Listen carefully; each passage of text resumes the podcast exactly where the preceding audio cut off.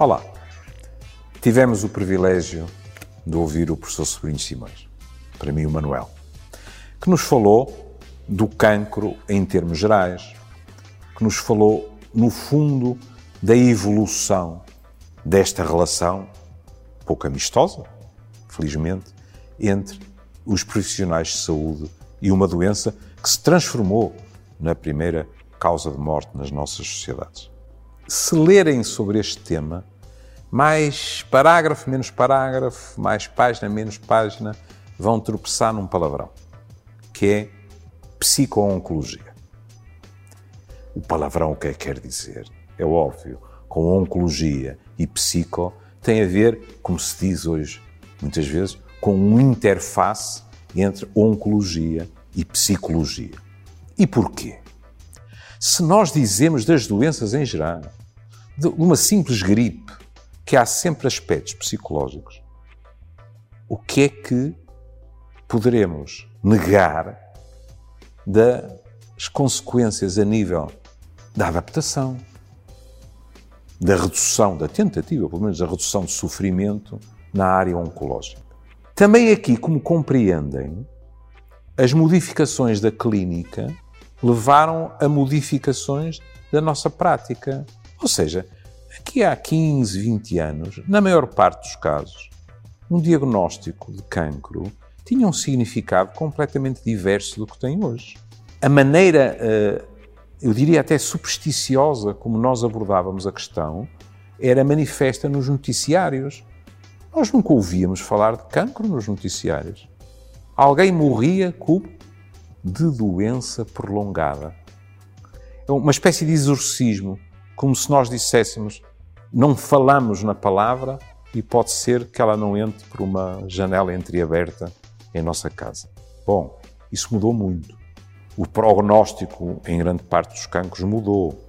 Nós, como vivemos mais, teremos que lidar grande parte da população com pelo menos, pelo menos um cancro ao longo das suas vidas e, felizmente, sobreviventes. Com uma doença destas metida ao barulho, um acompanhamento psicológico não é indispensável. Claro que é indispensável. Suponhamos o tempo que medeia entre fazer uma biópsia e saber um resultado. Hum, pode haver exceções. Mas a ansiedade é a regra, não é? Está-se à espera ou da próxima consulta, ou de um telefonema, ou de um mail.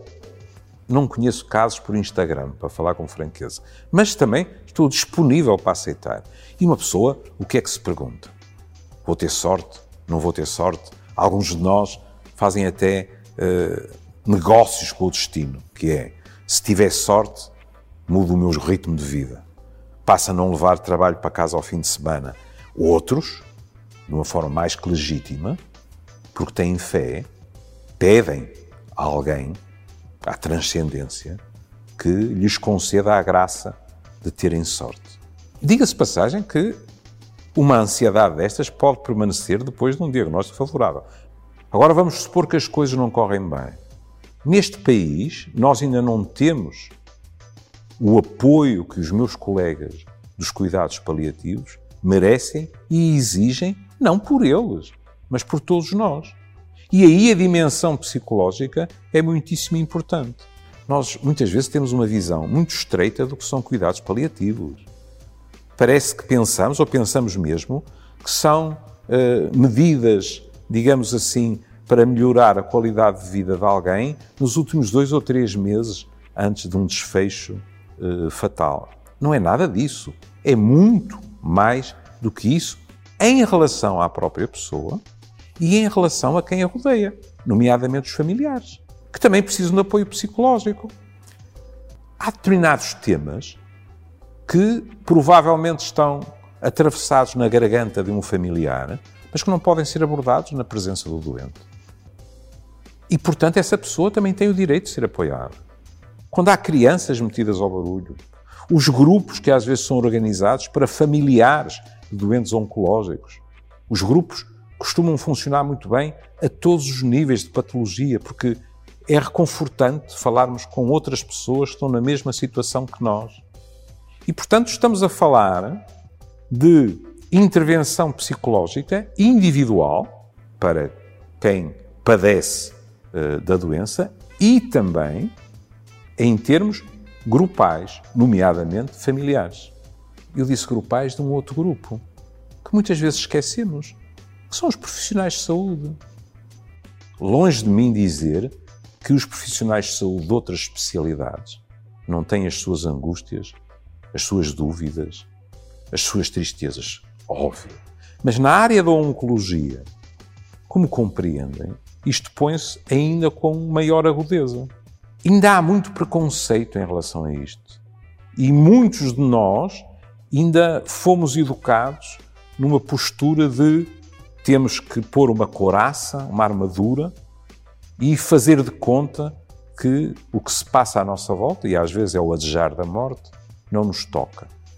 Isto não é bom para o profissional de saúde e nem sequer é bom para a sua relação terapêutica.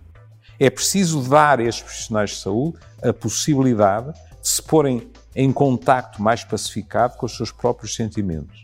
Eu li há pouco um artigo em que, perante esse tipo de situação, se fazia perguntas de diversos profissionais sobre como lidavam com estas questões.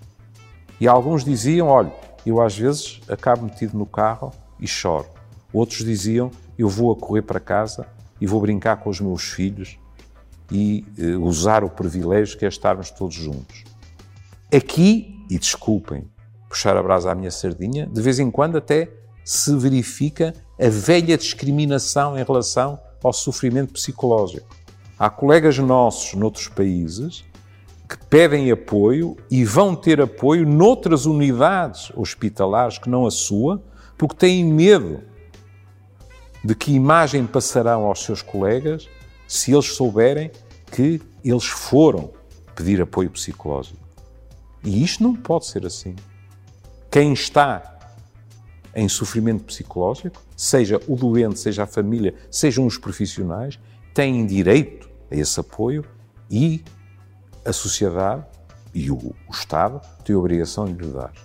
Dar-lhes um exemplo que me acompanhou a vida inteira, porque o li há décadas e décadas. Era, num país nórdico, um psicoterapeuta de crianças e de um serviço de oncologia. Descreveu a sua experiência num artigo em que dizia: E eu soube que tinha de parar no dia em que um miúdo me disse: Eu sei que vou morrer, só tenho pena não chegar ao verão, porque ainda gostava de voltar à praia. E naquele dia eu percebi que não aguentava mais. É legítimo que alguém se vá embora. O que não é legítimo é que não haja os recursos necessários para as pessoas aguentarem melhor situações de stress prolongado tão fortes, tão deletérias para a saúde física e psíquica como estas. Fiquem bem. Até à próxima.